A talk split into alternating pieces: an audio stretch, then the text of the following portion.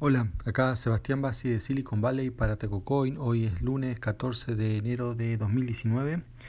Bueno, empiezo con una noticia de Google porque, bueno, le han hecho un juicio, o sea, le han presentado una demanda, en realidad todavía el juicio no, empezó, solamente la presentación, eh, sobre un tema ya conocido, pero bueno, que no sabíamos que iba a llegar a esto, que es el todos estos, todas estas acusaciones ¿no? que por la cual los empleados se, se plantaron ¿no? y bueno, se, quejaron y pidieron cambios y reformas en los procedimientos y que Google dijo que sí que lo iba a hacer, bueno, pero bueno, no, no es suficiente porque eh, para algunas personas que bueno, presentaron la demanda diciendo que todos estos casos donde Google eh, bueno, acusan que tapó eh, delitos sexuales, ¿no? de, de acoso principalmente, Em, y otros, pero bueno, relacionado básicamente con eso.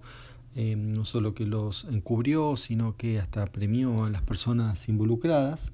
Bueno, base a eso le han hecho una demanda, se juntó a varias gente que está en esa, situación y, em, y, bueno, y ahora seguramente le van a pedir plata, pues esto todo termina así acá, ¿no? O sea, muy raramente esto llegue a terminar un juicio si no esto se, va a arreglar, ni, empezó pero ya sabemos cómo termina.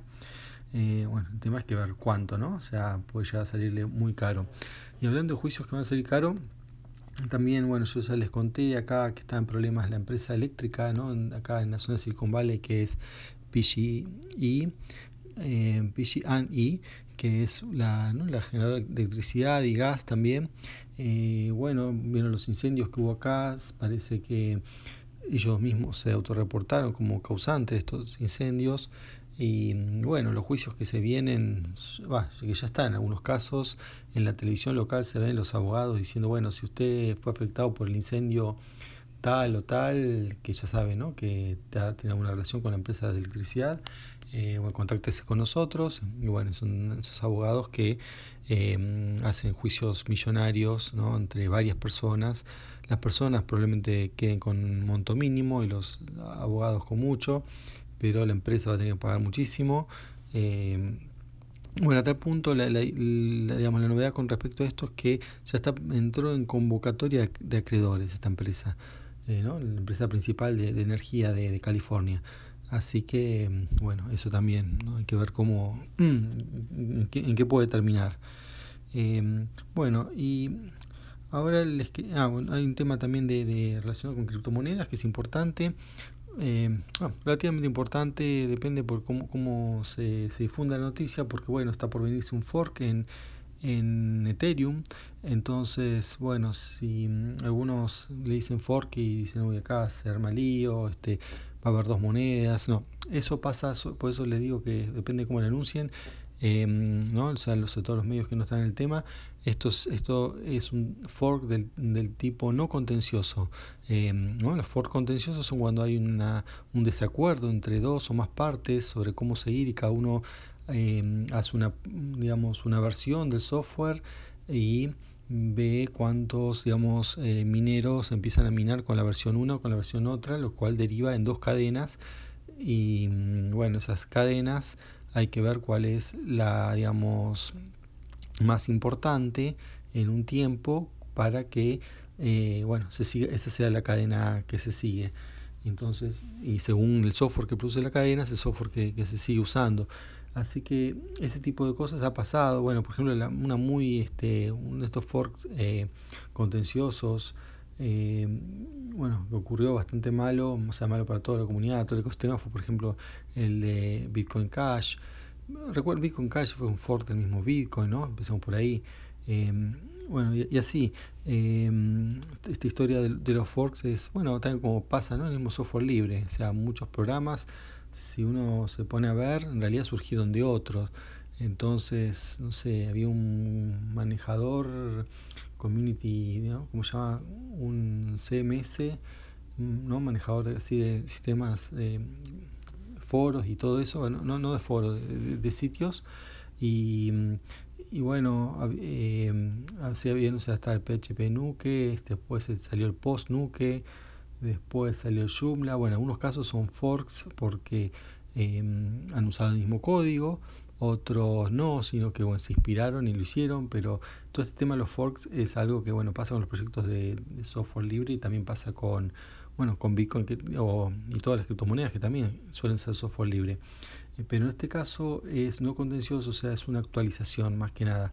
Para la, gente común no tiene que hacer nada, no tiene que sacar sus Ethereum de, donde los tenga, salvo qué pasa si están en exchange. Bueno, recuerden, los exchange no es el lugar para, para dejarlos guardados, así que les conviene tenerlos ustedes, pero eso siempre, independientemente del fork. Pero la, cuestión es que si alguno le dice algo, ponga la plata acá por el fork, y eso no es todo mentira, no eh, no haber cambiado de software, ¿no? Porque también puede pasar eso, ¿no? O sea, que siempre salen los scammers, ¿no? Alguna gente que va a engañar y dice, bueno, ahora para el Ford tiene que usar este software y bueno, y es, mentira. O sea, básicamente hay que saber que si viene el Ford, pero no, no, no, no, no, no alarmarse ni, ni, hacer nada. Bueno, eso con respecto a ETH. Eh, y bueno, ahora quería comentarles una noticia de ciencia, ¿no? No, no, no soy hacer acá noticia de ciencia, pero bueno, esta me interesó estuve leyendo em, y aparte también pues una noticia que a veces se presta a, a ver malas difusiones de este tema eh, me refiero a mm, bueno se, ha encontrado que em, una herencia a nivel mitocondrial paterna y lo que contradeciría todas las eh, digamos reglas biológicas y todo lo que se conoce en ese sentido entonces bueno es algo bastante revolucionario salió en Nature pero bueno, quería aclarar un poco cómo se trata, que por ahí no es tan revolucionario. Sí lo es, pues bueno, es un nuevo conocimiento, pero no es que contradice completamente todo lo que se venía sabiendo de ese tema.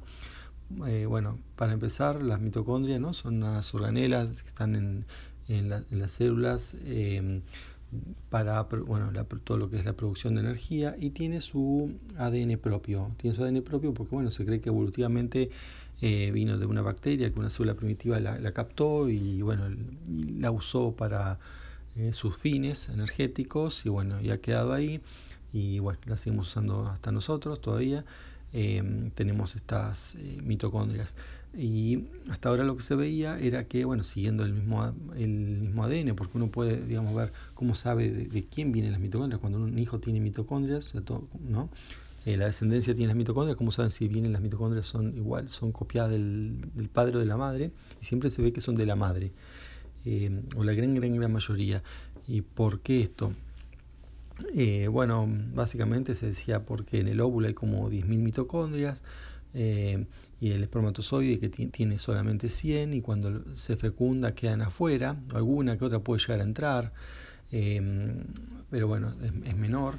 Y además, bueno, y acá está una cosa que no, no es tan nueva, pero bueno, a nivel popular sí lo es, es el hecho que, que sí entran bastante esos 100 mitocondrias, pero hay mecanismos de, de desintegración, ¿no? Una vez que el óvulo es fecundado, se desintegran los, em, los mitocondrias, digamos, que no son del óvulo. Entonces, en definitiva, eh, la herencia mitocondrial es del lado materno. Ahora, se encontró en un caso, eh, ¿no? una persona con una enfermedad justamente mitocondrial, em, que tenía los mitocondrias, tan, era, del padre. Y bueno, entonces empezó a investigar. Em, a ver si esto era así, ¿no? secuenciar los mitocondrias de, de los padres, de, los hijos, de, toda la familia, cosa que bueno, ahora se puede hacer, es muy barato. Y, eh, bueno, se confirma esto, ¿no? que mm, hasta ahora era una cosa que no, mm, no pasaba.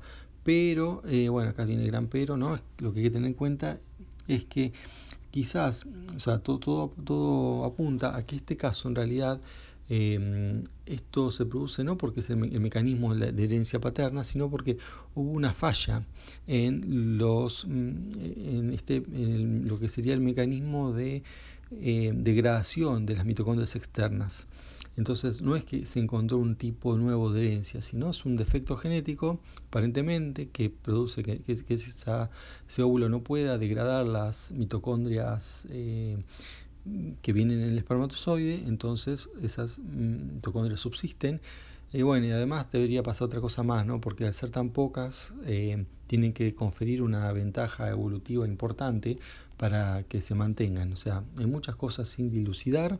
Por lo pronto lo que está seguro es esto que están presentes, pese a que, bueno, que las investigaciones, en todas las especies se veía que, o en la gran mayoría de las especies se veía que esto no era así.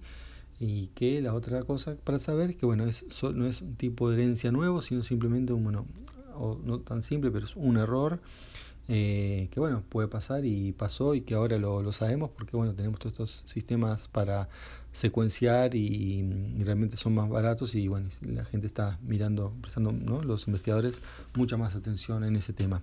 Así que bueno, eso es todo. Ah, por último, un tema, eh, una nota de, de color este, que yo les contaba siempre, ¿no? De lo que es el la vida en Silicon Valley, los precios y eso. Bueno, una cosa eh, rara ¿no? que, que, pasó este fin de semana, se, se dio a conocer eh, una persona que alquiló eh, un monoambiente, acá le dicen estudio, pero en realidad es lo que nosotros en Argentina usamos como monoambiente.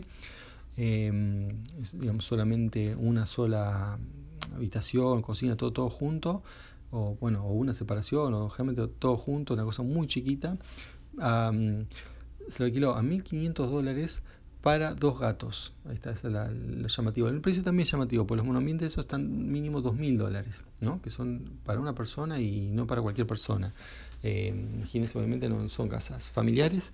Eh, y bueno, muchas veces para algo, un tema más... Eh, para un profesional o bueno algo así pero la cuestión es que no que mm, que, que, en este caso no, no, hay humanos, sino gatos, y es debido a que, bueno, un padre que no, la hija se fue a estudiar eh, cerca de Los Ángeles, no, ahí en el, los, ¿cómo se llama? Los dormitorios que le dicen de, ¿no? Los edificios de la universidad no los aceptaban, eh, él no los podía tener en la casa, entonces... Eh, bueno, les alquiló el monoambiente en Silicon Valley por 1.500 dólares y bueno, esto salió en los medios locales como una, una rareza, ¿no? Bueno, le hicieron descuento porque realmente, bueno, no, no, no, no va a haber personas viviendo ahí. Y eso va a ser temporal hasta que, digamos, la hija pueda conseguir una casa donde acepten los gatos. Bueno, eso es todo por hoy. Hasta la próxima, chao.